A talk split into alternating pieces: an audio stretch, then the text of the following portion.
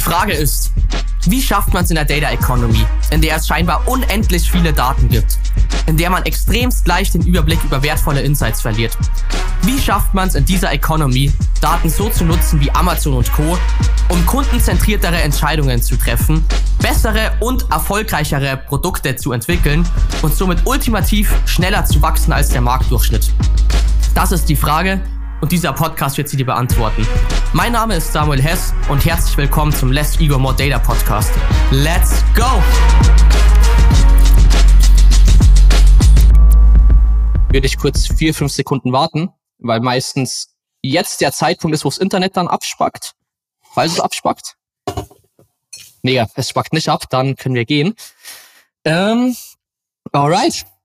Willkommen zu einer neuen Folge des Less Ego More Data Podcasts. Heute zu Gast der liebe Stanit Sabut von Douglas. Ähm, wir haben uns jetzt in den letzten Monaten, ich würde sagen, digital relativ oft Kontakt gehabt.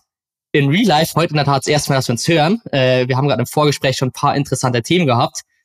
Ich muss sagen, ich war schon lange nicht mehr so excited für eine Podcast-Folge. Äh, vor allem, weil du auch schon angekündigt hast, dass du das ein oder andere scheren darfst, äh, was leider bei vielen großen deutschen Unternehmen nicht der Fall ist. Deshalb, Stane, für jeden, der dich nicht kennt, äh, erstmal geil, dass du da bist. Und hau gerne mal raus, äh, wer du bist und was du aktuell machst. Ja, hi Samu, äh, vielen Dank für die Einladung erstmal. Wir wollten ja eigentlich schon im November sprechen, aber da haben uns da die äh, bösen Kita-Viren einen Strich durch die Rechnung gemacht. Und äh, ja, ich freue mich aber jetzt, meinen wirklich allerersten Podcast mit dir machen zu dürfen und äh, ja, den dann in der schönen Vorweihnachtszeit hier zu machen. Genau, wie du schon gerade gesagt hast, ich bin äh, Stane, bin jetzt seit circa anderthalb Jahren äh, bei äh, Douglas. Vorher äh, habe ich im E-Commerce-Bereich bei Fressnapf gearbeitet ähm, und ja, wie gesagt, habe dann irgendwann nach siebeneinhalb Jahren äh, gemerkt, dass ein Wechsel dann doch auch mal ganz schön wäre. Und äh, dann, wie das so ist, ergibt sich dann einiges. Und ich hatte dann äh, ein paar nette Gespräche mit den Kollegen von Douglas und es ist einfach ein super sympathisches und nettes Team. Und dann hat sich das alles so ergeben, dass ich seit äh, ja wirklich anderthalb Jahren im Team äh, UX bei, bei Douglas angekommen bin und dort äh, die AB-Testings und Personalisierungstests verantworte und gemeinsam mit allen Stakeholdern, mit dem UX-Team, mit den Product Ownern und allen weiteren, die so bei äh, Douglas arbeiten, äh, auf die Straße bringe. Mega. Was ich vielleicht am geilsten finde, wir haben es gerade auch davor schon gehabt, du bist von SEO zu AB-Testing gekommen. Wie schafft man das? Also, du, ich finde eigentlich ist es ja gar nicht so weit auseinander. Ne? Also irgendwie haben wir beide so ein bisschen immer dieses Optimierungsgehen in sich und äh, ich glaube, das habe ich auch so persönlich immer in mir gehabt und ja generell erstmal ähm, vielleicht, also ich war eigentlich immer so schon relativ online-affin und ähm, habe auch früher während des äh, Studiums ein bisschen äh, Online-Poker gespielt und war dann in vielen Foren unterwegs, äh, war dann auch teilweise im Customer Support da tätig so ein bisschen nebenbei und habe dann irgendwie gemerkt, dass das Online und äh, gerade auch dann später Online-Shops irgendwie genau das ist, was mich interessiert. Äh, bin dann nach einem kurzen Praktikum dann eben als SEO bei, bei Fressnapf gelandet. Und wie es 2013 zumindest in so einem Unternehmen wie Fressnapf war, das war alles äh, ein bisschen kleiner im Online-Bereich und ähm, nicht so riesig, wie es vielleicht heute bei, bei Douglas auch ist oder wie ich jetzt auch im Nachhinein gehört habe, sich auch bei Fressnapf anders entwickelt hat. Ähm, wir waren halt einfach ähm, drei, vier Leute im Team. Ich glaube, es hieß damals Team Online Optimization und in diesem Team war halt einfach ein SEO, das war ich, äh, eine UX-Kollegin, äh, ein ein Analyst, äh, unser Teamleiter. Und ja, das war damals das Team, die sich um alle möglichen Themen ge ge äh, gekümmert haben. Und ähm, ja, leider ist dann die äh, Kollegin nach, äh, ich glaube schon zweieinhalb, äh, drei Jahren, hat sich dann entschieden, das Unternehmen zu verlassen. Und äh, ja, dann hat man mich halt gefragt, ob ich nicht Bock hätte, ähm, auf die UX-Stelle äh, zu wechseln sozusagen. Äh, UX war äh, bei Fressnapf äh, ja, zu 80 Prozent gleichbedeutend mit, wir machen AB-Tests. Also wir haben zwar dann nach und nach auch andere äh, Methoden verwendet und ich habe da versucht, auch so ein bisschen äh, mehr qualitative Themen mit reinzubringen, aber ähm, wir haben trotzdem einfach einen sehr starken Fokus auf A-B-Testing gehabt und so bin ich da irgendwie reingewachsen und habe dann halt ja fast drei, dreieinhalb Jahre äh, das Thema bei, bei Fressnapf vorangetrieben und bin dann halt eben ja vor anderthalb Jahren äh, zu Douglas gekommen. Geil. Eine Frage zu Fressnapf oder AB-Testing grundsätzlich. Kannst du dich an einen allerersten AB-Test erinnern, den du je oh. gelauncht hast? Boah, das ist echt eine gute Frage. Ich glaube, an den allerersten kann ich mich nicht erinnern. Ich kann mich an ein paar richtig coole Tests äh, von Fressnapf erinnern, die echt erfolgreich auch waren. So ein bisschen das Thema äh, Vorteilskommunikation äh, ist da eben auch so ein bisschen das Thema gewesen, wo, wo dann damals eben gerade auch auf dem mobilen äh, Webshop die, die Vorteile nicht angezeigt wurden, also sowas wie kostenlose Rücksendung, äh, kostenloser Versand ab 29 Euro und sowas. Es wurde gar nicht kommuniziert, wo wir dann gesagt haben, hey, das ist einfach super wichtig äh, für die Leute, um auch so ein bisschen Ängste zu nehmen und haben dann halt ich glaube, das war einer der ersten Tests, haben, haben dann diesen Test gemacht und der war halt super, super erfolgreich und auch schön, weil es halt eben so, äh, so ziemlich über alle Nutzer äh, ging, die die Webseite halt auch dann wirklich besucht haben. Und ein cooler Test war damals, wir haben so ein bisschen äh, Sicherheitsgefühl im Card. Wir hatten so ein bisschen auch durch qualitatives Feedback gemerkt, dass wir da ein bisschen mehr machen könnten und dann doch vielleicht noch mehr Unsicherheiten bei äh, den Nutzern und Nutzerinnen bestehen, als es äh, als sein müsste und haben dann äh, ja so ein paar Sicherheitselemente im Warenkorb äh, hinzugefügt. Ne? Also du kannst sicher bestellen, hey, keine Sorge, wenn es nicht passt, kannst du es zurückschicken, die Zahlungsarten äh, noch mal ein bisschen deutlicher gezeigt, äh, um die Sicherheit zu geben, hey, für jeden ist was dabei. Das war auch ein wirklich super erfolgreicher Test, der am Ende, und das war das Witzige dran, bestimmt ein Jahr oder so lief, über äh, das Testing-Tool auf 100 Prozent gestellt. Also unser Warenkorb war dann so bei 100 Prozent auch über Adobe Target ausgespielt, was dann halt natürlich so ein bisschen auch äh, risky Elemente mitgebracht hat, wenn dann irgendwie andere Releases auf die Seite gebracht wurden. Aber irgendwie war das Thema dann so groß und so schwierig über äh, unsere Entwicklungsteams äh, reinzubringen, dass das Thema als äh, ja ziemlich, ziemlich lange so lief. Und das waren so die, die zwei Themen, an die ich mich, glaube ich, am, am meisten erinnere momentan. Ah, mega, auch was du gerade sagst. Also, wir testen ja bis heute so Vorteilskommunikation oder auch Lieferzeiten, Versand, äh, Zahlungsarten. Ich muss sagen, richtig underrated. Also, Total. auch, dass du einfach so einfach aus Nutzersicht denkst, so dass der Nutzer im Card äh, nicht weiß, kann ich jetzt mit Klarna zahlen, wenn ich Kauf auf Rechnung da äh, sehe oder ist das irgendwas anderes? Ja. Ähm, kann ich wirklich jedem nur empfehlen, das zum Testen. Ja, also es äh, liegt, liegt eigentlich so nah, ne? aber trotzdem ist es irgendwie oft ja. so, dass man das Gefühl hat, ja gut, es, wird, es ist trotzdem nicht so im Fokus und es sollen erstmal tausend andere Sachen gemacht werden. Aber ich glaube, das sind halt wirklich sehr starke Hebel, die man da nutzen kann. Und ähm, ja, sind auch Themen, die ich äh, jetzt versuche eben äh, seit, seit der Zeit, wo ich jetzt bei Douglas angefangen habe, hier voranzutreiben und auch mit, mit auf die Roadmaps zu bringen, damit wir so Themen dann halt eben auch mal testen können. Ah, mega. Ah, lass uns mal zu Douglas kommen. Was ich gerade ultra interesting schon gefunden habe, dass du gemeint hast, du hast bei Fressnapf damals auch schon angefangen, qualitative Sachen mit einzubringen. Jetzt bei Douglas, wie schaut der Testing-Prozess aus oder wie gehst, wenn du jetzt eine Roadmap erstellst oder bestimmte neue Elemente testen magst, wie gehst du vor? Wo fängst du an? Äh, und führ uns einfach mal durch, wie so einem großen Konzern wie Douglas das ausschaut von A bis Z. Ja, also zum einen muss man natürlich sagen, dass es jetzt vom, vom der Teamaufstellung auch ganz anders aussieht als zumindest zu meiner Zeit bei, bei Fressnapf dann. Ähm, wir sind, glaube ich, jetzt mittlerweile oh, zehn oder elf Leute intern im äh, User Experience Team. Äh, das heißt, wir haben eigene UX Manager, die dann entsprechend verschiedene Seite der Teile betreuen und auch sehr eng mit den Product Ownern und Product Teams zusammenarbeiten. Äh, dann haben wir auch UX Designer im Team, arbeiten aber auch noch mit externen äh, Designern zusammen, die dann halt eben entsprechend mit den UX Managern, äh, mit mir, mit POs gemeinsam schauen, okay, wie sieht das dann auch aus? Äh, und dann haben wir halt eben äh, so Leute wie äh, meinen Kollegen, der äh, Research macht und, und dann entsprechend ganz viele Umfragen macht, Rapid User Tests durchführt, äh, Use Labs plant, ähm, wir haben einen Kundenblog, wo wir ganz viele Fragen auch ganz kurzfristig beantworten lassen können, was richtig cool ist, was neu für mich war, um halt mal erstmal anzutesten, wie kommt das so bei 30 Testkundinnen an, die bei uns dann halt äh, wöchentlich dann äh, ja Fragen beantworten, die wir zu bestimmten Themen haben, wo man schon super viele coole Insights rausziehen kann.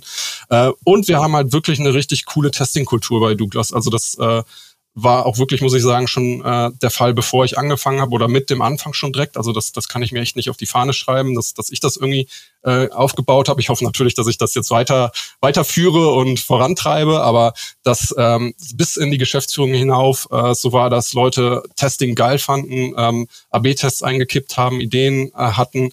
Ähm, das war schon von Anfang an und ähm, ja, das da hast du dann halt in so einem Unternehmen wie Douglas einfach unheimlich viele Stakeholder, unheimlich viele Ideen und äh, Kundenfeedback, was über alle möglichen Kanäle reinkommt, was es dann halt ja zu strukturieren, äh, zu, äh, zu strukturieren äh, ähm, zu, welches zu strukturieren ist, so. Und ähm, ja, da, da versuche ich dann natürlich gemeinsam mit dem Team zu schauen, dass wir halt eben ein vernünftiges Backlog pflegen, dort eine Struktur haben und äh, mit einem Scoring-Modell auch arbeiten, um da möglichst die besten Ideen dann halt eben auch oben stehen zu haben. Man muss aber trotzdem sagen, dass einfach äh, ja, bei, bei einem Unternehmen wie Douglas auch viele strategische Themen kommen, wo dann halt ja auch mal was reingeflogen kommt. Ne? Also das ist halt schon so, äh, das, das kenne ich auch nicht anders, dass man da jetzt nicht immer sagen kann, ja, unsere Roadmap für das nächste Quartal sieht so und so aus und äh, hey, äh, lieber Geschäftsführer oder hey, lieber ähm, äh, Abteilungsleiter, wir können da jetzt nicht das Thema äh, testen, was du jetzt äh, gerade hast. Also das gehört dazu, finde ich, und das ist auch cool, weil es ist halt viel schöner so, ähm, dass du halt einfach mal so ein spontan reinfliegendes Thema hast, wo du vielleicht auch selber sagen würdest, ja gut, das wäre jetzt von meinem Scoring her nicht gerade direkt oben dabei. Ähm, trotzdem ist es cool, dass halt eben diese Attention auf dem Thema ist und alle halt testen wollen und es nicht einfach dann auf die Plattform packen. Und deswegen gibt's so, so Themen halt auch. Aber grundsätzlich haben wir halt quartalsweise eben äh, dann äh, Planungsmeetings für das nächste Quartal, wo wir halt sagen, hey, wir schauen uns die Top-Themen im Backlog an, wir schauen uns strategische Themen an, auch die Ziele fürs nächste Quartal und für die nächsten Monate, um dann halt sozusagen in, im Team gemeinsam ähm, zu priorisieren und zu schauen, was, was packen wir dann auf die Roadmap. Und das ist immer flexibel und wir sind immer bereit, dann auch zu äh, repriorisieren und zu sagen, hey, da kommt jetzt aber ein neues Thema. Das heißt, wir müssen ja ein bisschen schieben und, und umplanen. Aber grundsätzlich haben wir, glaube ich, so ein gutes Mittel gefunden, um zum einen äh, eine Struktur zu haben, um, um zu sagen, hey, wir testen jetzt nicht komplett wild drauf los, äh, sondern wir haben halt eben ein Scoring-Modell, ähm, versuchen da halt ja, ne, du kannst das Impact-Aufwand etc. Äh, gegenüberzustellen in verschiedenen KPIs, aber halt eben auch dann die nötige Flexibilität und Spontanität zu gewährleisten, um, um äh, schnelle, wichtige Themen dann auch abzutesten. Und da versuchen wir halt eben ja, quartalsweise einen gut, guten Mittelweg zu, zu gehen und im laufenden Prozess auch immer flexibel zu bleiben.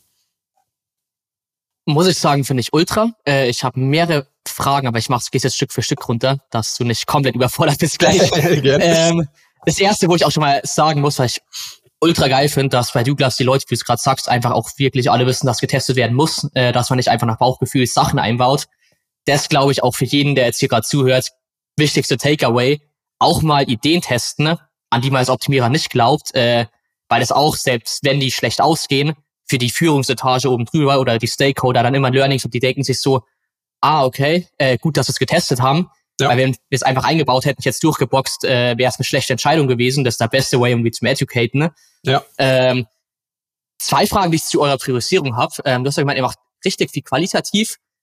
Würdest du sagen, dass ihr dann auch irgendwie Ideen, die mehr qualitative Hinweise haben? Also ihr habt irgendwie aus vier verschiedenen qualitativen Methoden, die ihr gemacht habt, äh, Feedback, dass es höher priorisiert ist. Oder welche ja. anderen Faktoren gehen dann auch noch mit ein? Wie score, also wie schaut Scoring bei euch aus? Finde ich immer ultra spannend. Ja, definitiv. Wir versuchen uns beim Scoring-Modell, äh, am Scoring-Modell von den Product-Teams auch so ein bisschen zu orientieren. Wir sind da auch in einer Abteilung, versuchen dann halt eben auch so ein bisschen geschlossen dann nach außen auch äh, an Stakeholder eben zu kommunizieren. Und das ist dann, glaube ich, ganz schön, wenn man sagen kann, hey, wir nutzen da das gleiche System und dein Thema ist jetzt vielleicht äh, erst im nächsten Quartal ran, weil wir halt das so und so sehen. Und dann kann man halt immer noch äh, diskutieren. Aber grundsätzlich natürlich, äh, gerade wenn wir auch eben viel Feedback von den Nutzern Nutzern und Nutzerinnen bekommen, äh, ist es so, dass das dann halt in diese Scorings ähm, äh, reinkommt ne? und wir dann halt schon sehen, hey, das haben wir jetzt wirklich oft gehört oder in der Umfrage war das wirklich das meistgenannte Thema, dass wir da dann auch eben so ein bisschen mit mehr Sicherheit sagen können, hey, das ist ein wichtiges Thema, das sollten wir entsprechend mit Prio auch, auch abtesten. Ähm, wir nutzen äh, ein Scoring-System, ähm, ich glaube, es ist halt äh, ehrlich gesagt WISE, also heißt, heißt es WISE, also am Ende ähm, es ist im Grunde, wie viel Worth hat ein Thema, wie viel Wert hat es, wie viel Impact hat es, äh, wie äh, einfach ist es umzusetzen. Und oh, das vierte äh, KPI, warte, äh, habe ich jetzt gerade nicht auf dem Schirm. Aber äh, ja, so versuchen wir uns dann entsprechend an, an diesem Modell entlang zu hangeln und ähm, entsprechend den Themen eine Prio zu geben. Got it. Äh, da nochmal eine Nachfrage zu äh, Value ähm, oder Wert von äh, Wert von einem Feature. Wie bewertet ihr das? Weil das ist ja eigentlich der Grund, warum du vertestest, weil du rausfinden magst, wie hoch der Wert von was ist. Ähm, wie schaut da so eine Herangehensweise an, wo du abschätzt, ob das jetzt einen Wert hat oder nicht? Genau, da gehen wir natürlich dann äh, relativ analytisch vor und äh, schauen eben zum einen, was haben wir quantitativ für Zahlen. Ne? Wir sind da halt auch sehr eng äh, mit dem äh, Analytics-Bereich verzahnt und schauen äh, dann auch selber gerne in die Zahlen rein, ähm, gucken dann rein, hey, wie viel äh, User betrifft es denn überhaupt? Ne? Also Worth ist dann halt vor allen Dingen ähm, äh, wichtig äh, für, für die Themen, wie viele Nutzer werden denn überhaupt von diesen Testern betroffen sein? Ist es ein Thema, was wir auf einer kleinen Content-Seite testen? Oder, äh, wie gerade äh, vorgestellt, das Thema Vorteile prominenter zeigen, was über den kompletten äh, Shop geht, äh, in Kombination mit, äh, wie hoch glauben wir, ist der Impact eben auf die User Experience. Ne? Und da äh, ist es halt eben so, dass dann halt eben die ganzen qualitativen Faktoren dann auch mit reinspielen und wir sagen können, okay, wir haben es jetzt einfach an etlichen Umfragen gesehen ähm, oder in Newslabs gehört, also äh, kriegt es entsprechend unser Worth-Scoring dann halt eben entsprechend die höhere äh, Prio und wir wissen, dass das wahrscheinlich ein sehr, sehr wichtiges Thema ist. Äh, auf der anderen Seite ist Impact dann eben so ein bisschen mehr von diesem strategischen Point of View so geschaut, wo man dann äh, schaut, okay, äh, ist es gerade ein strategisch wichtiges Thema, was wir betreuen. Äh, Douglas hat zum Beispiel vor ein paar Monaten äh, eine Apotheke gekauft, das ist öffentlich, das darf ich dann noch kaufen. Disapo, äh, nicht verkaufen, erzählen. Also wir haben die, die disapo.de gekauft so dass wir jetzt auch ähm, Gesundheitsprodukte und Pharmaprodukte ähm, ja eben auf der Plattform haben. Und das ist dann beispielsweise so ein Thema, wo dann eben auch vom Impact her wahrscheinlich ein bisschen höher gescored werden würde, wenn da Themen reinkommen, äh, weil wir da sagen, okay, das ist ein super strategisches, wichtiges Thema im Moment. Ähm, wir, wir müssen da unbedingt dafür sorgen, dass die äh, Produkte vernünftig platziert werden, müssen testen, wie kommuniziert man das am besten, äh, wo ist es am besten platziert und deswegen wäre das dann halt ein Thema, was dann halt in, in, eben beim, beim Impact Scoring dann halt sozusagen ähm, angeschaut wird. Ähm, Gerade was ich vergessen hatte, war das Thema Surety. Surety heißt es also eben auch wieder, wie sicher sind wir, dass diese Effekte, äh, die wir eben beim Worth und Impact geschätzt haben, äh, passieren. Ähm, und auch dort spielt dann halt eben rein, hey, haben wir da ähm, irgendwelche Daten drüber? Kann man da aus den Analytics-Daten was rausziehen? Oder haben wir in Kundenblogs, Use Labs oder Rapid User Tests da irgendwelche ähm, Feedbacks bekommen, die da halt sehr stark darauf hinweisen, dass es einen äh, guten Effekt haben wird? Mega. Habt ihr von vorangegangenen Tests dann auch eine Art Rückkopplung? Ähm, das zum Beispiel, wie wir es bei uns machen. Wenn eine Idee vertestet wird, hat die, wir haben relativ ähnliche Faktoren wie ihr in der Tat auch. Mhm. Ähm, wir geben einer Testidee ein Scoring im Prinzip. Beispielscore, du gibst ihm jetzt äh, aus allen Dingen, die es berechnet wird, 250. Ähm, der Test wird gefahren. Zum Schluss hast du dann, ob es ein Winner oder Loser war und basierend darauf hast dann, wenn du, keine Ahnung, 100, 200 Tests mal gefahren hast, äh, bekommst du die Daten wieder vorne eingespielt, ähm, dass dynamisch im Prinzip äh, eine unterschiedliche Gewichtung ist. Habt ihr sowas auch drin bei euch? Ja, tatsächlich baue ich da gerade äh, so ein bisschen was auf. Also wir äh, uh. haben zum einen ja eh die, äh, also was zum einen nach dem Testing halt super wichtig ist, das Wissen in das Unternehmen reinzutragen. Ne? Das hast du ja vorhin auch schon mal kurz gesagt, dass wir da einfach versuchen, einen möglichst breiten Verteiler zu treffen, äh, bis hin äh, zu ganz wichtigen Leuten, äh, da alle mit reinzuholen, dass sie es alle dann eben auch schon mal gehört haben, dass, äh, was, was das Ergebnis von diesem Test ist. Dann äh, haben wir eine äh, Ergebnisdatenbank aufgebaut, wo dann auch alle Tests vertaggt werden und man äh, schauen kann, was, was haben wir da getestet? Äh, ist es ein neues Feature? Dann werden die Feature-Tags mit reingebracht, auf welche Seite wurde es ge, äh, getestet, so dass dann halt eben auch so Seitentags mit reinkommen und man immer ganz leicht auch möglicherweise dann eben diese, äh, äh, diese Ergebnisse dann wiederfindet. Und ähm, was, was ich jetzt versuche auch noch aufzubauen, ist dann halt eben so ein bisschen noch mehr zu clustern, welche äh, ja, äh, Hebel denn wirklich äh, sehr gut und oft funktionieren. Ne? Also ähm, bei uns ist auch oft so das Thema Pricing, ähm, dass, dass Kunden ähm, entsprechend auch ja schon auch auf den Preis gucken. Und wir hatten da jetzt auch schon ein, zwei Themen äh, getestet, wo man dann halt entsprechend geschaut hat, wie kommuniziert man am besten Preise, hat man Streichpreis, äh, wie, wie stellt man das dar, die dann doch ähm, ganz erfolgreich waren und wo wir dann jetzt auch schon versuchen, dann eben entsprechend in zukünftigen Priorisierungen dann halt eben das mit reinzunehmen und zu wissen, hey, es macht da wahrscheinlich schon Sinn, dann vielleicht nochmal einen Follow-up-Test zu machen und gegebenenfalls dort nochmal, ähm, keine Ahnung, eine Prozentkommunikation direkt am Preis zu haben, etc., weil das halt einfach ein, äh, ja, Thema ist, wo die Kundinnen halt schon drauf äh, achten. Ey, das ist mega. Also extrem, extrem vorbildlich. Also kann ich auch äh, dir und dem ganzen Team mal hier sagen, fette, fette Props. Äh, gibt, glaube ich, wenig im deutschsprachigen Raum, die so weit sind. Äh, Finde ich wirklich, äh, ich bin gerade positiv über, richtig, richtig positiv überrascht, dass ihr das so in die Richtung macht. Finde ich mega, mega geil einfach. Ja, freut mich. Ähm, also, vor allem, dass du auch, ich kann das auch, natürlich auch nur ans Team weitergeben. Es ist halt super cool, äh, was für ein Team wir haben. Ähm, und, und halt wirklich auch so Experten, ne, die halt in ihrem Bereich auch echt, echt super sind und äh, mit denen man äh, ja, sich einfach super austauschen kann, von denen man was lernen kann und ähm, einen echt guten Teamzusammenhalt. Und ich glaube, das alles spielt dann zusammen. Äh, vieles war schon vorbereitet und da. Ähm, bis vor anderthalb Jahren gab es halt keinen einzelnen äh, A-B-Testing-Manager, würde ich jetzt mal sagen, ne? ähm, so dass dann halt noch äh, jeder sozusagen selber seine eigenen Strukturen hatte und, und Themen vielleicht auch auf seine eigene Art und Weise angegangen ist. Und ähm, ja, seitdem ich da bin, versuche ich einfach nur die gute Arbeit, die vorher schon geleistet wurde, nochmal fortzusetzen und eben so eine einheitliche Struktur noch nochmal reinzubringen, so dass es dann auch auf Dauer ähm, ja, übersichtlich und strukturiert bleibt. Ähm, und ich glaube, da, da sind wir echt auf einem äh, guten Weg. Mega. Ein Thema, wo mich immer richtig, richtig interessiert, wenn Tests live gehen, beziehungsweise bevor Tests live gehen und nachdem ein Test fertig ist, die Statistik. Ähm, wie verfahrt ihr hier? Also wie macht ihr eure, ich sag mal so, statistischen Vorkalkulationen? Äh, welchen Approach fahrt ihr? Ja. Ähm, und wie macht ihr auch die statistischen Nachkalkulationen? Ja, also ich bin kein Statistikexperte, ähm, versuche mich da natürlich auch immer so ein bisschen äh, reinzufuchsen und ich glaube da schon, dass ich ein äh, einigermaßen gutes Grund- und Basic-Wissen habe. Also wir testen grundsätzlich äh, frequentistisch, äh, wozu dann ja auch gehört, dass du halt eben vorher äh, dir anschaust, hey, was testest du, wie hoch schätzt du den Impact und wie muss, wie lange muss er laufen, ne? dass du halt eben nicht so den Fehler machst und zum einen ähm, dieses Peaking-Problem hast und sagst, okay, der Test läuft zwei Tage, ja, reicht, wir sind signifikant, wir schalten ab. Oder halt eben auch auf der anderen Seite auch oft gesehen, äh, okay, wir, wir haben ihn jetzt vier Wochen am Laufen und Douglas hat echt viel Traffic. Äh, das kann ich, glaube ich, verraten. Ähm, das ist eine bekannte Brand. Und äh, dass du da auch eben nicht auf der anderen Seite den Fehler machst und sagst, okay, jetzt läuft er schon fünf Wochen und ah, jetzt, äh, jetzt endlich äh, kommen wir zu einem prozentigen Uplift und vielleicht wird es signifikant und jetzt lassen wir nochmal fünf Wochen laufen. Ich glaube, ähm, das ist dann eben auch nicht sinnvoll. Dann ähm, ja, wird der Traffic auch einfach nicht sinnvoll genutzt äh, für die Tests, die man halt eben auch fahren könnte in der Zeit. Ähm, so ein bisschen dieses äh, ja, Opportunitätskostenproblem. Deswegen äh, glaube ich schon, dass es super wichtig ist, einmal vorher zu gucken, wie lange muss, muss er denn laufen, um auch wirklich diesen äh, äh, Minimal äh, Viable äh, Effekt ähm, Effekt, zu, ja. äh, zu, zu zeigen oder nachzuweisen, ähm, um das entsprechend auch schon in der Teststartkommunikation zu sagen und, und allen möglichen äh, Stakeholdern auch transparent zu zeigen, hey, der wird vermutlich so zwei Wochen laufen. Ähm, genau, während des äh, Tests, während der läuft, ähm, äh, ist es schon so, dass wir eng monitoren, einfach weil nichts auch kaputt gehen kann, aber nicht mit dem Hintergrund, hey, sobald irgendwas Positives stoppen wir, sondern einfach da so ein bisschen, äh, ja, um, um wirklich gewährleisten zu können, dass äh, durch einen Test nicht kaputt geht.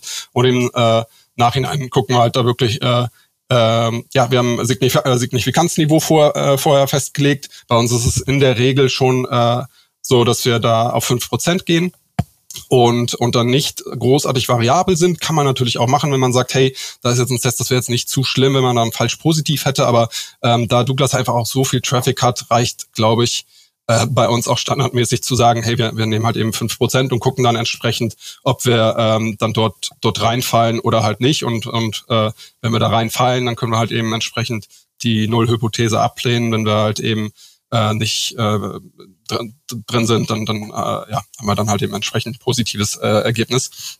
Und ja, ähm, ab und zu beschäftigen wir uns schon auch mal so mit äh, eben diesen anderen Ansatz anzugucken, äh, diesen äh, bayesianischen äh, Ansatz und, und gucken uns das schon auch an. Ich glaube aber ehrlicherweise auch so, dass ein bisschen das Statistikthema teilweise ein bisschen overrated ist und da unheimlich viele Diskussionen drüber sind, die teilweise schon ideologisch sind. Und ich denke mir einfach, okay, ich bin so ein bisschen Fan von Pareto und denke mir, hey, das Wichtige am Testen ist, dass man halt viel testet, dass man schnell testet, dass man die Organisation drin hat. Ich glaube, äh, welchen äh, ja, statistischen Ansatz du hast, ähm, ja, ist wahrscheinlich eher zweitrangig. Ähm, erstmal ultra geil, wie die Statistik angeht äh, und wie es macht, äh, muss ich sagen, finde ich absolut nachvollziehbar. Ähm, wo ich dir ein bisschen widersprechen muss bei der Statistik, dass es, ich finde es nicht äh, overrated, um ehrlich zu sein äh, weil du ganz oft noch immer leider den Fall hast, dass Leute irgendwie mit 20, also vor allem die, wo wenig Traffic haben, äh, also wenn du jetzt viel Traffic hast und ein paar Millionen oder wahrscheinlich ein paar zehn Millionen Nutzer, die ihr habt immer, äh, ist es relativ easy peasy, es zum Berechnen. Die meisten Leute, die damit Testing anfangen, ist so, die denken dann, okay, ich habe jetzt 20 Transaktionen mehr in der Variante, ist positiv bei irgendwie 100 versus 120. Äh, ich glaube, wenn man lange genug AB-Tests gefahren hat, äh, äh, dann total, weiß dass also, es halt äh, ich, ich glaube, da, da, da sind wir aber gar nicht, gar nicht so äh, weit auseinander. Also ich, die Basics müssen stimmen. Ne? Also ich glaube, da, da sind wir uns voll einig. Ich, ich meine eher so die Diskussion, also es gibt da echt krasse Blogartikel, die kennst du wahrscheinlich auch, wo, wo irgendwie 20 Seiten diskutiert wird, ist jetzt äh, frequentistisch oder bayesianisch besser, wo ich mir denke, naja, okay, ob das jetzt den Ausschlag gibt, ob du Erfolg hast mit deinem A-B-Testing-Programm, äh, weiß ich nicht. Also klar, ne, gibt dir total recht. Also so ein paar Standards müssen klar sein, dass du halt nicht äh, zu früh beendest, dass du nicht äh, ja da, da irgendwie großartige Fehler machst und ständig irgendwie falsche falsche Ergebnisse hast. Vollkommen äh, d'accord, da bin ich voll voll bei dir. Grüße gehen an der Stelle an Georgie und Ronny raus. Äh, das sind auch die größten Statistiken-Nerds, die es auf der Welt gibt. Okay, vielleicht kriege ich jetzt böse Nachrichten oder so, aber. ja, du, aber ich habe ja auch gesagt, ah, nee. ich, jetzt ich, ich würde mich jetzt nicht als super statistisch, äh, Statistikexperte ähm, bezeichnen, versuche da schon äh, auf dem aktuellen Stand zu bleiben und mir verschiedene Sachen auch anzugucken und anzueignen. Am Ende haben wir natürlich auch äh, bei Douglas jetzt Data Scientists und äh, Data Analysts, die da auch bei diesem Thema unterstützen können. Wir arbeiten auch äh, mit einem Partner und einer Agentur zusammen, äh, die hauptsächlich für uns die Testumsetzung, äh, die technischen machen, aber die natürlich auch äh, ein gewisses Know-how in dem Bereich haben und ähm, uns da auch immer supporten können. Und äh, ist auch immer witzig, äh, wenn wir dann so statistische Diskussionen haben. Ja. Ah, mega. Also nee, ich muss sagen, also äh, Statistik-Ding, wie es macht, macht, also macht absolut Sinn. Ähm, es gibt Optimierungspotenzial. Äh, ich, da möchte ich nicht drauf eingehen. Äh, ah, für alle, die es mal interessiert, Sequential Testing. Äh, das glaube ich, solltest du auch mal anschauen. Äh, weil, ah, wie du es gerade gesagt hast, die Basics bei Statistik sind das Wichtigste, das getestet wird. Und ich bin auch deiner Meinung, die Statistik und Modelle, wie man auswertet, die brauchst du nicht optimieren, wenn du noch nicht mal deine ersten 10 AB-Tests live hast. Ähm, aber mega. Ähm, eine Frage, die ich noch hab zum, ähm, ich sag mal, den Effekt, den ihr nachweisen wollt in einem bestimmten Testzeitraum. Wie geht ihr hier vor bei der Auswahl? Schaut ihr einfach, ab wann ein Business Case Sinn machen wird für ein Feature? Äh, kannst du mal anders formulieren? Wie, wie meinst du das? Ähm, den Effekt, den du ja berechnest, bevor du einen Test startest, wenn du es frequentistisch machst, Beispiel, ja. du magst irgendwie zwei Prozent, äh, 95%, äh, ja. 5% nachweisen. Ähm, ja. Wie setzt ihr diesen Wert hier fest? Ähm, weil zum Beispiel, wie wir es bei uns machen, ist, wir schauen uns immer an, okay, ab wann wäre es sinnvoll, zum Beispiel 0,5-prozentigen ähm, Impact zu haben. Also hat ja immer dann auf den Unternehmensumsatz oder das Segment, wo getestet wird, ähm, eine Auswirkung. Mhm. Ähm, wie macht das bei euch? Auch auf den Umsatz bezogen dann? Oder welche Faktoren spielen mit rein, wie ihr den Effekt oder welchen Effekt ihr nachweisen wollt? Ähm, ja, auch wir versuchen natürlich äh, alle möglichen Analysen mit reinlaufen zu lassen und gucken uns da auch verschiedene Sachen an. Ähm, es kommt, glaube ich, auch echt drauf an, was man testet. Testet man ein neues Feature, wo man auch sagt, hey, erst ab so einem Effekt lohnt sich das. Ne? Also auch da haben wir jetzt schon erste äh, Sachen gemacht. Da weiß ich nicht, wie weit ich ins Detail gehen kann, aber ich glaube, auch da ist der Test schon abgeschlossen und deswegen relativ öffentlich. Aber wir versuchen uns auch so ein bisschen an das Thema Smoke-Testing ran und haben auch schon äh, Features, die bald kommen sollen, äh, mal auf die Seite gepackt und beworben und gesagt, so hey, jetzt könnt ihr hier teilhaben äh, an, die, an diesem Thema. Und äh, dann, dann gab es halt im Nachhinein eine, eine freundliche Nachricht und auch eine Entschuldigung, dass das halt noch nicht live ist. Aber wir wollten einfach mal gucken, wie hoch ist das Interesse. Und da ist es dann schon so, dass wir sagen, hey, ne, das sollte halt schon den und den Wert haben, damit äh, sich das dann auch lohnt. Und das wäre dann entsprechend auch der äh, entsprechende Effekt, den wir da gerne dann auch nachweisen wollen würden und der auch mit dem Traffic, den wir haben, möglich ist. Ähm, genau, ansonsten ähm, es ist halt bei uns auch wirklich so aufgrund des vielen Traffics, dass wir da häufig auch auch sagen, hey, wir, wir äh, uns reicht es auch, wenn wir irgendwie ein Prozent äh, oder anderthalb Prozent signifikant in der Order Conversion Rate erreichen und äh, können dann entsprechend halt schauen, okay, wie viel äh, Traffic vorne rein müssen wir denn überhaupt reinschicken, damit das realistisch und auch äh, gut passt. Ne? Und dann sagen wir halt, okay, hey, der Test kann auch mal ruhig irgendwie mit zehn Prozent unseres Traffics laufen und der wird dann aufgeteilt auf die Varianten. Äh, ich glaube, das ist schon eine sehr komfortable Ausgangslage. Das hat nicht jeder, ne? dass wir da schon sagen können, hey, eigentlich haben wir da so viel Traffic, dass wir da sehr, sehr frei sind. Aber ähm, ja, im Grunde ist es dann auch wirklich so, dass wir versuchen, Analysen reinfließen zu lassen, aber auch viel, äh, ja, schon auch ja, Hintergrundwissen, sag ich mal, aus unserem Testing-Team kommt und wir sagen, hey, für, für so, so eine ähm, Änderung hat äh, schon der und derjenige mal einen Test gemacht und da kam das und das raus und das und das ist realistisch. Ähm, also ich glaube, ne, wenn man jetzt so äh, Vorteile auf die Seite packt, dann ähm, ja, ist das schon so ein Uplift zwischen äh, drei und fünf Prozent möglich. Ne? Also zumindest waren das so meine Erfahrungen, die ich äh, gemacht habe. Ähm, auf der anderen Seite weiß ich, hey, äh, wenn man ähm, auch äh, Sign-ups und, und Leads, äh, Lead-Generierung so ein bisschen optimieren möchte in einem Bereich, der viel Traffic hat, aktuell noch nicht so wirklich gut ähm, auf diesen äh, Bereich optimiert ist, ähm, ist auch echt easy ein Uplift von äh, irgendwie 100 Prozent möglich, so so dass man da schon so ein bisschen weiß, hey, okay, der minimale Effekt, den wir da halt eben entsprechend nachweisen wollen, ist dann schon höher, ne? wenn wir wissen, hey, da gibt's überhaupt noch keine Sign-up-Form, äh, ist aber macht super Sinn dort und wir können es cool einbinden, dann dann sage ich da schon, ja, hey, ja, da ist zwar ein bisschen weniger Traffic vielleicht drauf, aber da ist auch realistisch, dass wir irgendwie 25 Prozent oder 30 Prozent Uplift generieren können ne? und können dann entsprechend dann auch mit diesem Wissen, den wir aus vergangenen Tests haben, aber eben aus allen möglichen Bereichen dann eben dort einfließen lassen. Got it. Auch geile Überleitung zur nächsten Frage gerade. Äh, du hast gerade mit angefangen auch mit äh, Sign-ups etc., also nicht nur primäre Metrik Kauf. Was mich interessieren wird, ähm, wie wird bei euch, ich weiß nicht, ob du die Frage beantworten kannst, weil es mir fällt es auch schwer, da äh, eine Antwort drauf zu finden. Ne? Wie wird das gesamte Experimentation-Programm gemessen bei euch? Äh, ja, tatsächlich, ähm, da ich ja auch im äh, User Experience Team bin und uns generell sehr wichtig ist, dass wir einfach sehr nah am, an den äh, Nutzerinnen sind und, und äh, auch viel Learning sammeln, ist bei uns aktuell gar nicht so wirklich die primäre KPI äh, irgendwie Order Conversion Rate zu hören oder eine Revenue per Visitor äh, zu hören und dass wir da so sehr, sehr harte Ziele drauf haben. Das ist aktuell ja noch nicht so der Fall, sondern wir sind da eher so wirklich, kommen eher aus diesem Research-Bereich und sagen, hey, für uns ist ein Test erfolgreich, wenn wir was lernen. Ne? Und wir wollen halt äh, coole Testhypothesen erstellen und wollen ähm, natürlich auch Wachstum erzeugen. Und ich komme ehrlicherweise auch aus dem Bereich, ich würde es noch viel mehr gerne machen, weil ich äh, hatte es eben auch bei Fressnapf so, da, da war ich eben nicht im ähm, in der IT-Abteilung, sondern dort war es eher immer so in diesem Marketing- und Performance-Marketing-Bereich. Und da war es halt viel härter drauf getrimmt, so, hey, wir brauchen jetzt mal wieder einen Test, der richtig geil performt und richtig Uplift erzeugt. Und, das, und, und mir persönlich macht das auch super Spaß, ne? dass ich sage, ja, ich finde es mega, wenn man dann halt eben mal auch zwei, drei Tests hintereinander zeigen kann und dann auch richtig zeigen kann, hey, guck mal hier, die Kurve geht richtig, äh, richtig hoch hinterher. Das finde ich auch persönlich richtig äh, cool. Ähm, ist aber aktuell gar nicht so, so stark im Fokus, wie gesagt.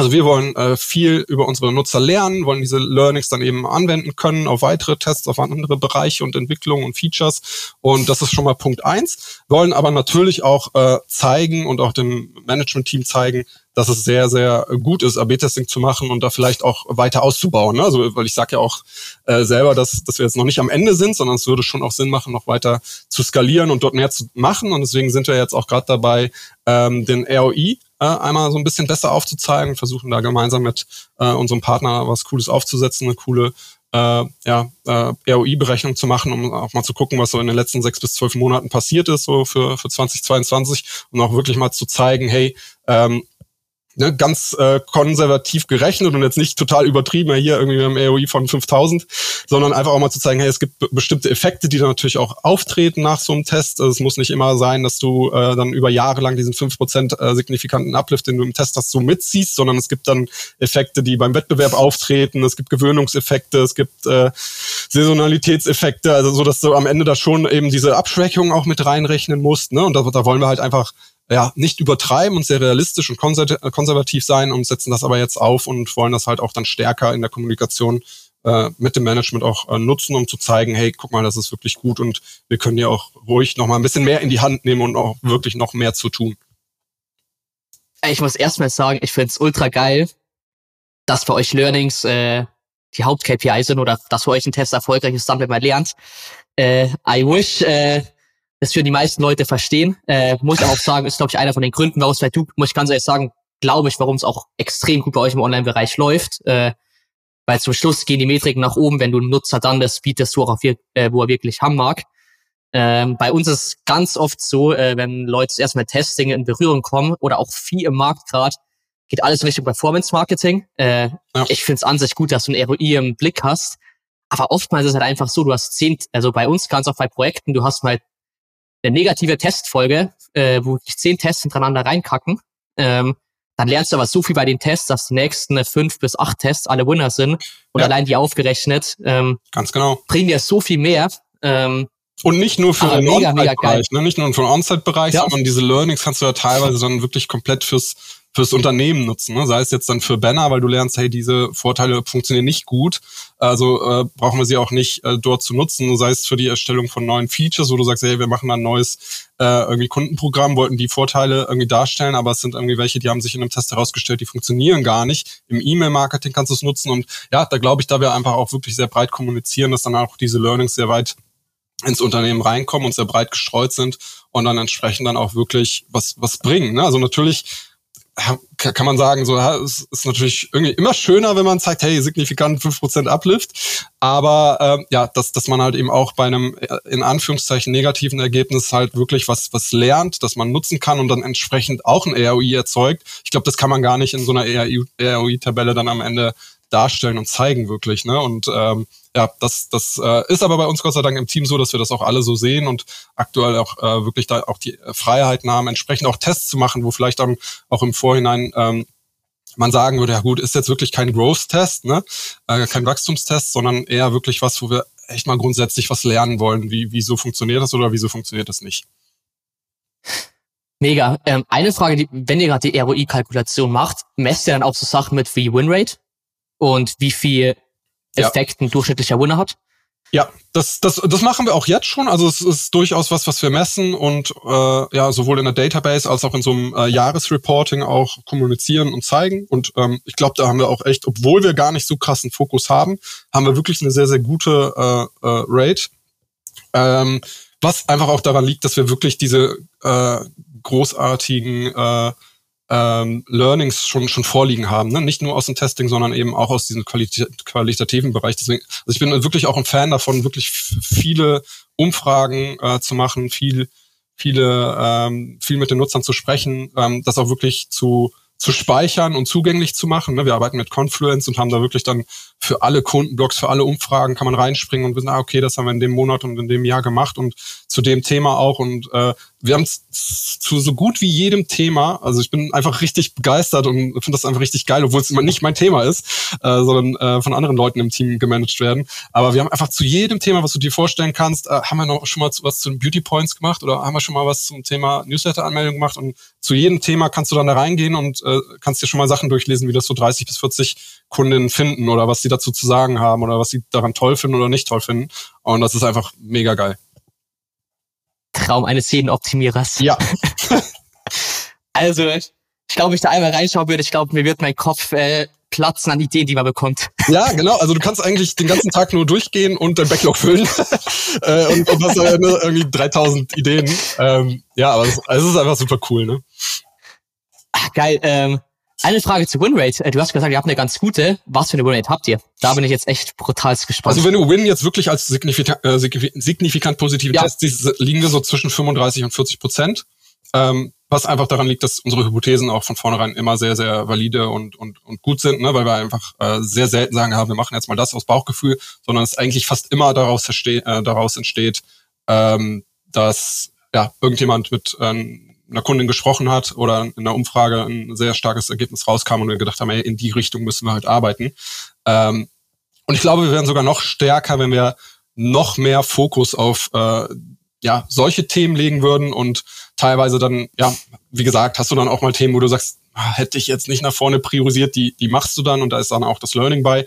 Aber ähm, ja, da kann man, glaube ich, auch relativ objektiv zeigen, dass dann solche Themen auch dafür sorgen, dass dann entsprechend diese KPIs so ein bisschen runtergehen. Aber solange uns da dann auch niemand irgendwie drauf festnagelt und sagt, ja, warum habt ihr da jetzt irgendwie 35 Prozent und nicht 45 Prozent, ist das ja auch fein. Ne? Nur äh, wenn dann entsprechend dann irgendwann der Fokus auf solche KPIs gelegt werden würde, dann äh, ja, müsste man dann entsprechend auch drüber, drüber reden und diskutieren, wie man dann entsprechend auch äh, besser auf solche KPIs optimieren äh, kann und, und äh, vielleicht auch mehr Freiheiten bekommt, dann entsprechend in diese Richtung zu gehen. Also erstmal Riesenlob für die Winrate. Äh, Chapeau. Sehr, sehr starke Winrate. Also nicht immer auf Order Conversion Rate oder so, ne? Also das ist dann auch äh, so ja, ja, aber sagen, trotzdem hey, wir wollen ähm, das Engagement mit den Teasern erhöhen, haben auch verschiedene Arten von Teasern mal getestet und das Online-On-Site-Sales-Team da unterstützt oder eben auch für unser Retail-Media-Team geschaut, hey, äh, wo machen vielleicht nochmal ähm, zusätzliche Einblendungen von so Sponsored Products Sinn und müssen die markiert sein oder nicht, damit die mehr Engagement haben und wie sind die Auswirkungen auf andere Elemente auf der Seite. Also so, so Themen sind auch dabei, aber ähm, ja, da, je nachdem, wie die Hypothese halt auch gestellt ist, denke ich, äh, ist das auch dann legitim zu sagen, okay, so war die Hypothese, das war signifikant angezeigt, also ist es dann auch ein Success. Also Wahnsinn, wirklich Hut ab. Ähm, was mich immer, wenn man die Winrate betrachtet, als zweite Metrik auch noch interessiert, wir haben es vorher ganz kurz angerissen, die Anzahl an Tests, die durchgeführt werden. Mhm. Kannst du vielleicht so grob raushauen, wie viel Tests Douglas Stand jetzt äh, pro Jahr durchführt? Genau, also seitdem ich äh, jetzt bei Douglas sind, äh, bin, ähm, sind das so circa 35 bis 40 äh, Tests äh, pro Jahr. Und man muss dazu A sagen, dass äh, das halt zum äh, nur nur Tests sind on-site, die vom UX-Team auch betreut sind. Das sind dann auch hauptsächlich dann wirklich so UX-Themen oder neue Elemente oder neue Features, die getestet werden äh, sollten. Zusätzlich dazu kommen halt eben auch Tests, die zum Beispiel in Recommendations oder Algorithmus-Tests in der Suche oder in äh, den, auf den Kategorieseiten. Das sind dann Themen, die werden gar nicht mehr so stark von uns dann betreut. Das sind dann andere Teams und Operation Manager drin. Also die Tests kommen nochmal oben drauf und auch alles, was äh, Offsite passiert, also äh, in E-Mail-Marketing-Kampagnen oder in SEA-Kampagnen, das wird dann auch nicht von uns betreut. Da werden auch noch sehr viele Tests gemacht. Aber ja, so 35 bis 40, das ist, glaube ich, so aktuell unsere Zahl. Und ähm, genau, das Zweite, was man dazu sagen muss, dass wir halt teilweise schon sehr, sehr komplexe und große Sachen machen. Ne? Also wir sind sehr, sehr selten dabei, dass wir sagen, hey, wir binden da mal einen, einen Satz äh, auf der PDP ein oder wir ändern mal den Button-Text oder äh, wir ändern dann eine Farbe. Sowas kommt zwar auch vor, aber wir haben schon sehr viele Tests, auch die sehr, sehr komplex sind und wo wir beispielsweise äh, die Anzeige der Beauty Points irgendwie prominenter in der kompletten Journey machen, wo wir dann irgendwie auf Produktdetailseiten äh, zeigen, du hast so und so viele Beauty Points, also zur Erklärung, Beauty Points ist sowas wie Payback-Punkte, nur eben bei uns äh, bei Douglas. Ja, dann hast du äh, so und so viele Beauty Points, das entspricht fünf Euro. Und dann hast du, wenn du ein Produkt in den Card legst, im Add-to-Card-Layer, äh, die Möglichkeit bekommen, äh, diese Punkte direkt einzulösen mit einem Klick, mit so einem Toggle. Dann haben wir das im Card nochmal platziert, dann auf der äh, äh, Checkout-Seite im Last Step, so dass es halt super einfach und sehr prominent auch platziert ist und über die komplette Journey. Ne? Und das war zum Beispiel ein Test, der super, super komplex war, äh, weil diese Technik äh, auch äh, ja irgendwie bereitgestellt werden musste, wo wir auch mit äh, internen Developern zusammenarbeiten mussten, um das äh, ja überhaupt gewährleisten zu können, diesen Test zu machen. Ne? Also das sind dann halt schon ähm, ein großer Anteil dieser Tests, die dann halt eben in diesen Bereich gehen, die dann halt schon relativ komplex sind. Mega. Ich muss sagen, ähm, was wir gerade auch viel machen, ne, wegen der wirtschaftlichen Lage, was bei vielen Shops gerade kommt, dass du Versandkosten testest. Deshalb ich fühle ich gerade, wie viel Aufwand das ist, wenn du von A bis Z was durchtesten musst und das funktional sein muss auch noch. Ja. Ähm, wie, wie macht ihr das so? Das, das, interessiert mich. Äh, was, was hast du da für Erfahrungen bei Versandkosten? Weil da musst du ja wirklich im Grunde äh, die komplette Journey betrachten und teilweise hast du dann in irgendwie Google-Anzeigen, ja. hey, Versandkostenfrei ab 15 Euro und dann kommst du halt im Shop auf die Variante und dann steht der Versandkostenfrei ab 30 Euro, wo du ja schon als Kunde denkst, was ist denn das für ein Scheiß? Äh, wo, wo, ja, ja, das ähm, ist so die ähm, Erfahrung, die ich gemacht habe, wo man echt sehr, sehr viel ich glaube, dass wir da eventuell sogar auch noch eine extra Folge aufnehmen. Ähm, bei Snox machen wir es gerade, dass meine Schwester Melina, die ist hauptverantwortlich bei uns im Team äh, für Snox. Und das erste, was du da mal machen musst, du musst ja alle Teams abholen. Heißt, du musst die ganzen äh, äh Performance-Teams abholen, ob es jetzt Facebook, Instagram, äh, TikTok ist, E-Mail-Marketing-Team, äh, SEA, SEO, mhm. äh, organische Sachen, Kundensupport. Und was wir gemacht haben, zum Beispiel Versandkosten, die Kommunikation komplett entfernen, dass einfach nur schneller Versand kommuniziert wird. Weil ansonsten, mhm. wenn du irgendwie Versand, also versandkostenfrei ab XY Euro äh, kommunizierst und dann aber natürlich auch im Shop kostenlos gegen Versandkosten testest, äh, klar wird das kostenlos besser performen, weil die davor anders geframed sind. Ähm, das ist der erste Step. Dann der zweite Step ist, äh, du musst ja alle Seiten auf dem Schirm haben, die überhaupt äh, relevant sind. Ja. Ähm, das wird oftmals unterschätzt, weil es ganz oft auch Kleinigkeiten gibt, ah. irgendwo in AGBs, äh, bei einer Touren- und Versandsbedingungen im Kleingedruckten, äh, wo die Leute ja auch hingehen, vor allem die, die, die gerade eine Kaufentscheidung treffen. Mhm. Heißt das das Zweite, dass man wirklich mal alle Seiten im ganzen Shop äh, oder so machen wir es, wir screenen, wo überall ist die Kommunikation überhaupt. Dann klar musst du äh, checken, wie testen wir es jetzt, wie machen wir Kommunikation am besten, äh, wo platzieren wir es dann auf einer Seite. Ähm, das Designen und die ganze User Journey, ich sag mal so Prototypen ist easy und dann, wo es wieder hart wird, ist, wenn du das Ganze entwickeln musst. Ähm, wie wir entwickeln, ist, glaube ich, ein Ticken anders als ihr. Wir entwickeln immer über die Testing-Tools erst ähm, und gehen dann über Source Code. Ich schätze mal, dass bei euch wahrscheinlich viel über Feature-Toggling funktioniert, dass wahrscheinlich alles automatisch getestet wird. Na, tatsächlich ähm, auch, aber äh, tatsächlich ah. äh, testen wir auch hauptsächlich wir im Team über äh, Adobe Target, also sozusagen über Frontend-Manipulation, okay. weil einfach auch Ressourcen Thema ist. Ne? Also natürlich sind Entwickler bei uns sehr viel auch dran, bestimmte Themen zu bearbeiten, die jetzt nicht in den Testing-Bereich gehören. Und wenn wir dann ständig kommen und sagen, ja, bitte mal einen Test, wo wir noch gar nicht sicher sind, was damit passiert später, dann äh, ja, ist das glaube ich, auch nicht so gern gesehen, wenn die dann sagen, na gut, jetzt bauen wir hier ständig was für euch.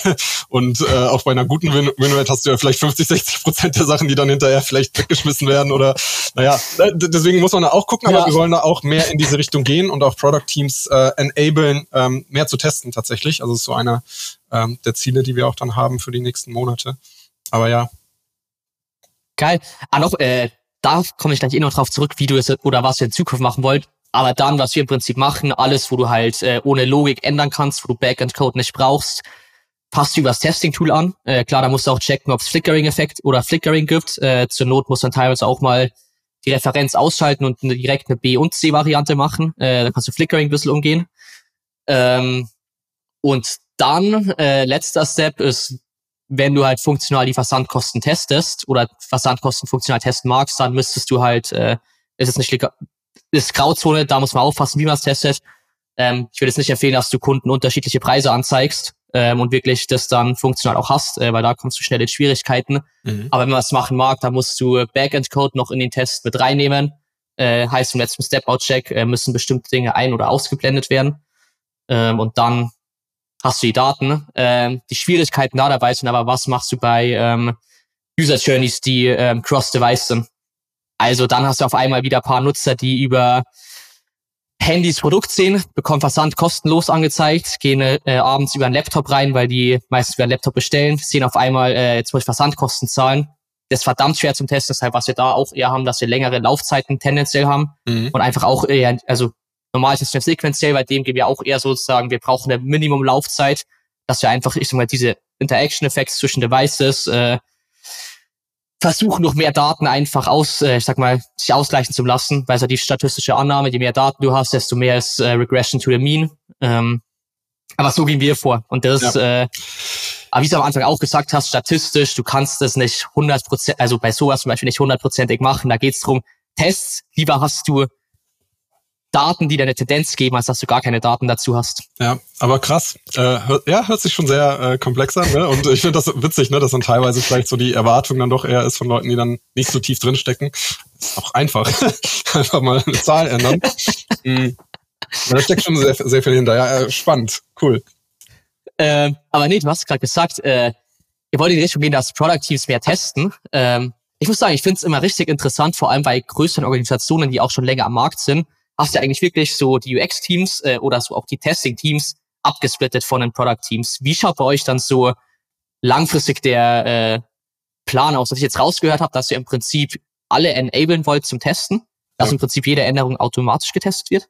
Genau. Also akt aktuell der Stand ist halt eben, dass wir mehr oder weniger das Bottleneck sind. Ne? Wir können das zwar bei einigen Tests, die dann auch sehr, sehr komplex sind und vielleicht dann eben Backend-Impact äh, haben, da können wir es eben auch über so ein Feature-Toggling machen oder ähm, entsprechend über Adobe Target dann ein Cookie setzen, sodass entsprechend unser Frontend-System dann sieht, ah, okay, da kommen jetzt die Leute aus der Variante, die haben den Cookie äh, zeig Variante an und dann wird entsprechend reagiert unser Frontend sozusagen serverseitig mehr oder weniger oder ne, reagiert darauf und spielt dann entsprechend die Variante aus. Also diesen Weg können wir gerade auch schon gehen und, und machen dies auch schon ähm, teilweise.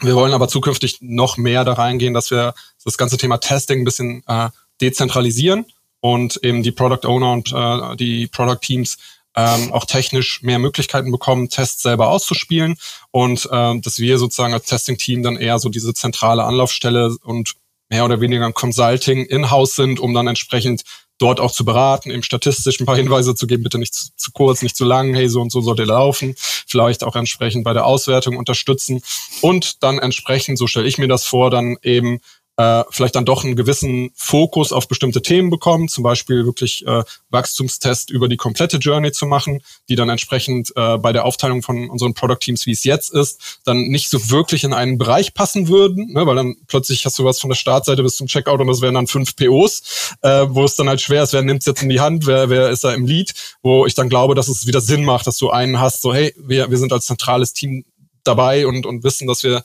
äh, solche Themen auch vorantreiben müssen und das dann vielleicht eben wieder über uns dann äh, verstärkt läuft. Und äh, ja, das ist aber sehr in den Anfangsstunden äh, aktuell und ähm, da müssen erst technische Voraussetzungen auch geschaffen werden, ähm, die dann ähm, ja hoffentlich irgendwann in den nächsten Monaten, Jahren äh, so ausgerollt werden, dass das dann auch äh, ja alles möglich ist. Geil. Das schreit auf jeden Fall jetzt schon mal nach einer zweiten, dritten oder vierten Podcast-Folge, die in Zukunft noch kommen wird. Ah, super äh, gern. Mir macht voll Spaß. Das, äh, ich, also Real Talks macht gerade so Bock äh, und auch geil zu sehen, wie ihr euch entwickelt. Ähm, das ist dann so klassisches Center of Excellence ähm, System, wo ihr eigentlich ja. einführen wollt, oder? Ja, das ist äh, meine ja. Vorstellung. Das ist jetzt auch nicht alles irgendwie schon äh, ne, final, final und ähm, das, das muss sich auch irgendwo alles entwickeln und zu den Strukturen passen, die dann bestehen. Ne, das ist in so einem Unternehmen wie Douglas auch so klar, ständig äh, gibt es auch mal eine Umstrukturierung und andere Aufteilungen. Wir haben jetzt vor äh, ein paar Wochen einen neuen CEO bekommen, der bestimmt dann auch eigene Vorstellungen hat. Äh, wir bekommen Anfang des Jahres einen neuen CDO, der dann für den Digitalbereich verantwortlich wird. Ähm, ja, es passiert einfach ziemlich viel und man muss sich immer den aktuellen Begebenheiten an, anpassen. Aber so wäre eine Vision von mir, wie es aussehen könnte und äh, wie es auch aktuell Sinn machen würde. Da bin ich mehr als nur gespannt drauf. Also da werden wir, glaube ich, noch einiges hören. Stane, wir haben jetzt äh, in der Tat nur ein einziges Thema geschafft von denen, wo ich ja vorgenommen habe. Äh, Finde ich aber gar nicht schlimm, muss ich sagen. Weil ich es äh, ultra, ultra geil gefunden habe, mal so in Depth reinzugehen, wie bei euch Testing abläuft. Ähm, wer weiß, vielleicht gibt's bald, äh, zweites Thema wäre Personalisierung gewesen. Vielleicht gibt's da bald eine zweite Episode mal dazu. Ja, da können wir, glaube ich, auch stundenlang drüber reden. Machen. Außer du kriegst ganz schlechtes, negatives Feedback, äh, dann, dann nicht. Aber wenn, wenn das Feedback passt, lass uns ah, gerne eine Folge zwei machen. Das glaube ich nicht. Ähm, aber zum Schluss von unserem Podcast, äh, weil wir jetzt doch schon alter Schwede, wir haben 50 Minuten, ne? Für jeden, der bis jetzt zugehört hat, äh, mega danke schon mal. Äh, ich hoffe, ihr konntet was mitnehmen. Ähm, am Ende vom Podcast habe ich immer ein paar Fireside-Questions. Ähm, so heißen Ego More Data. Äh, einiges geht auch in die private Richtung dann, äh, wie du im Privatleben optimierst.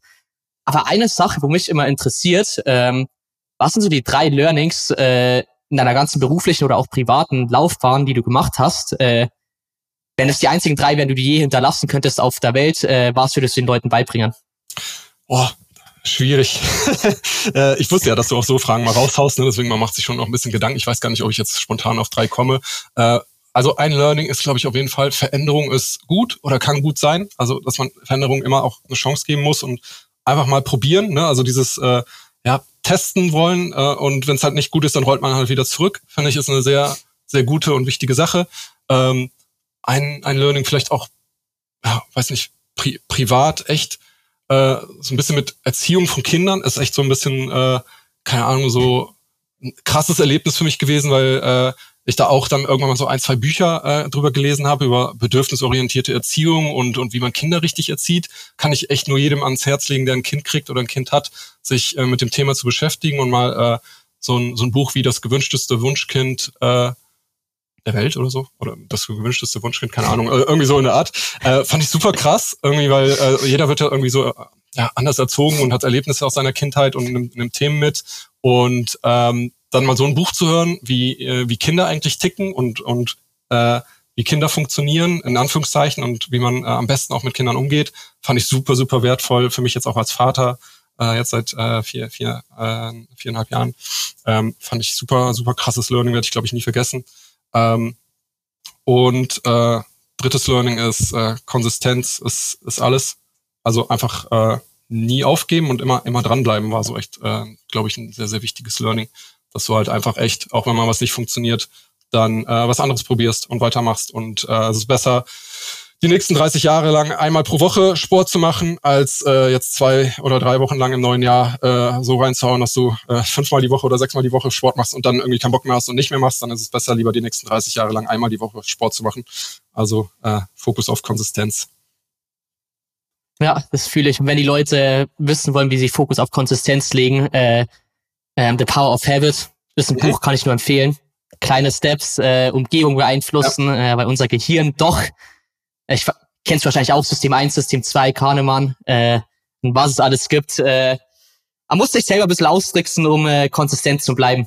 Aber finde ich mega Punkte. Ähm, cool. Und dann bin ich jetzt richtig gespannt. Ähm, jetzt muss ich mal schauen, wie ich dir die Frage am besten erkläre. Ähm, ich mache ja ganz oft, auf LinkedIn hast du wahrscheinlich auch schon mal gesehen, äh, Personal AP-Tests. Äh, kann sein, ich teste mal eine Zeit lang äh, 5 Uhr morgens aufstehen gegen 8 Uhr morgens aufstehen mhm. ähm, und probiere einfach Sachen aus. Da kann zum Beispiel auch sein, mal einen Monat irgendwo hin traveln zum gehen oder einen Monat lang von woanders aus zum Arbeiten. Ne?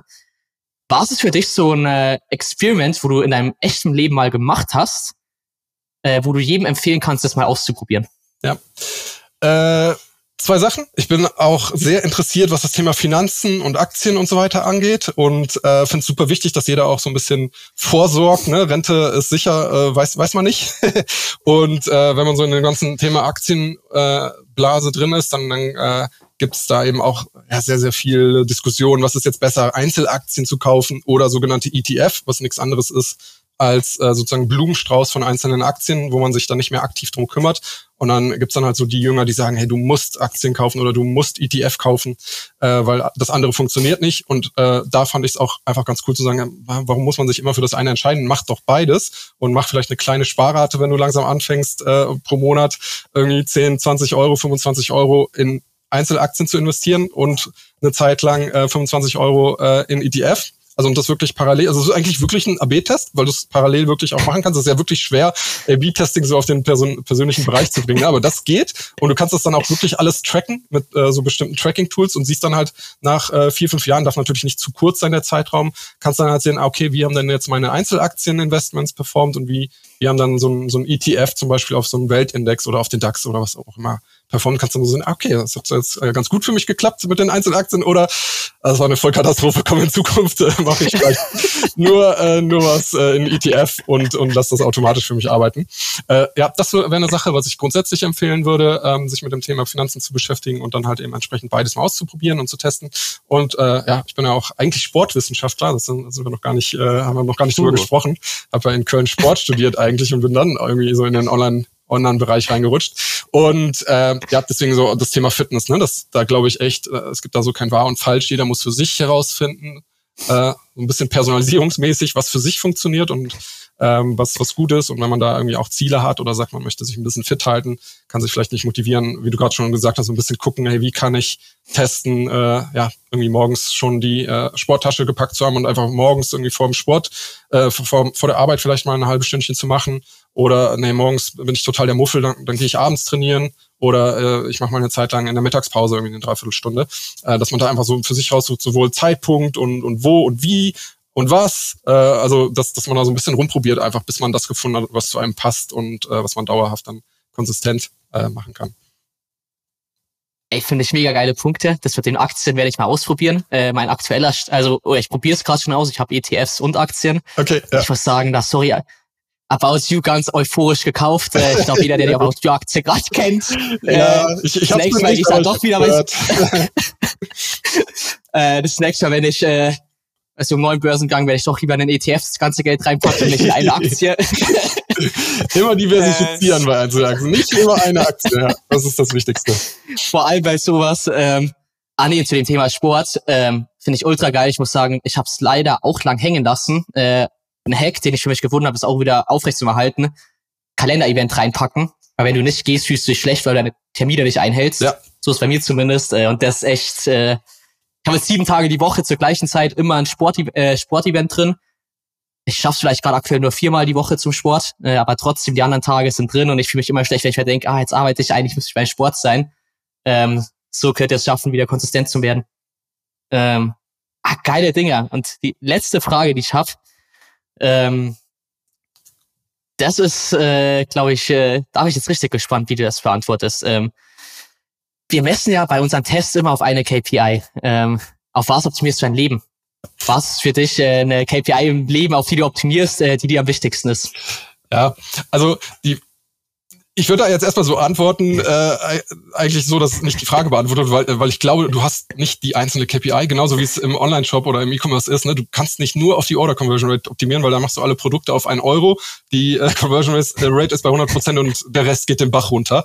Und so glaube ich, dass es irgendwie im, im Leben auch so ist. Wenn du halt nur auf das eine, nur auf den beruflichen Erfolg guckst, so dann äh, funktioniert alles andere nicht. Deswegen glaube ich, du brauchst ein KPI-Set, äh, wo du sagst, hey, die äh, drei, vier Punkte, die äh, will ich erreichen und das brauche ich. Und bei mir ist es im, im Fokus tatsächlich so ein bisschen oberflächlich vielleicht, aber ich finde, es gehört auch, auch dazu, tatsächlich finanziell auch, dass ich sage, irgendwann will ich schon so äh, vom Vermögen auch sein, dass ich äh, da äh, gut versorgt bin. Und mein, meine Vision ist immer so, dass ich so äh, später einmal im Jahr irgendwie meine kleine Familie irgendwie so zum Urlaub zwei Wochen einladen kann. Also wenn mein Sohn irgendwie erwachsen ist oder wenn da noch ein zweites dazukommt, dass man einfach sagen, hey, ich miete eine coole Villa irgendwie in Italien oder äh, Spanien oder so und äh, komm, wir machen einfach alle zusammen zwei Jahre Urlaub äh, zusammen dort.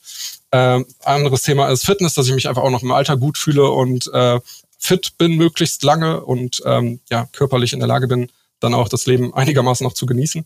Und äh, ja, so zum Thema Beziehungen äh, finde ich ganz geil, ist mir irgendwie eingefallen der Anteil der Kinder, die später mit dir noch Zeit verbringen wollen, die dann auch noch Bock haben, mit dir in den Urlaub zu fahren, äh, finde ich irgendwie äh, ein gutes Ziel, dass ich sage, okay, im Moment habe ich nur eins, dann müsste halt einer mitkommen. Also eins von eins wäre 100% Erfolgsquote, wäre für mich die wichtigste, äh, die wichtigste KPI.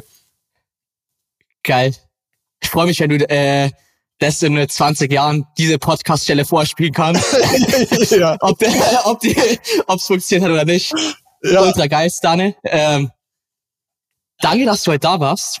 Ähm, also wirklich, äh, ich habe schon lange nicht mehr so Spaß an der Podcastaufnahme gehabt. Äh, das sage ich jetzt wirklich gerade. Äh, hat mega, mega Bock gemacht. Äh, ich, ich, auch nicht. Hab grad das Gefühl, ich habe gerade das Gefühl, äh, ich habe gerade das Gefühl, wir könnten echt wahrscheinlich noch sogar noch vier Stunden reden. Äh, ich glaube nur, dass die Zuhörer da wahrscheinlich irgendwann abschalten würden, äh, weil die es nicht mehr in den Kopf reinbekommen. Ähm, für jeden, der sich auch mal mit dir austauschen mag oder dich irgendwo treffen mag oder auch über Testing sprechen mag, wo kann man das am besten machen? Ähm, ja, am besten LinkedIn. Ich bin zwar auch noch äh, auf Xing, aber ich glaube, das äh, funktioniert alles nicht mehr so gut. Also gerne einfach auf LinkedIn melden. Mich gibt's nur, ein, also ein Stane gibt's nur einmal in Deutschland. also das reicht sogar, wenn ihr meinen Vornamen eingibt äh, und, und dann solltet, solltet ihr mich da finden. Ähm, genau. Mega. Dann Stane, äh, vielen, vielen Dank nochmal äh, an alle, die bis hierhin zugehört haben. Auch vielen Dank fürs Zuhören. Wie immer, äh, wir optimieren den Podcast auch stetig weiter. Äh, deshalb Feedback ist immer gern gesehen. Bewertet uns auch gern äh, mit einem ehrlichen Feedback auf Apple und Spotify. Und dann kann ich auch nur sagen, danke fürs Zuhören und wir hören uns beim nächsten Mal. Bis dann. Ciao. Danke, dass ich hier sein durfte.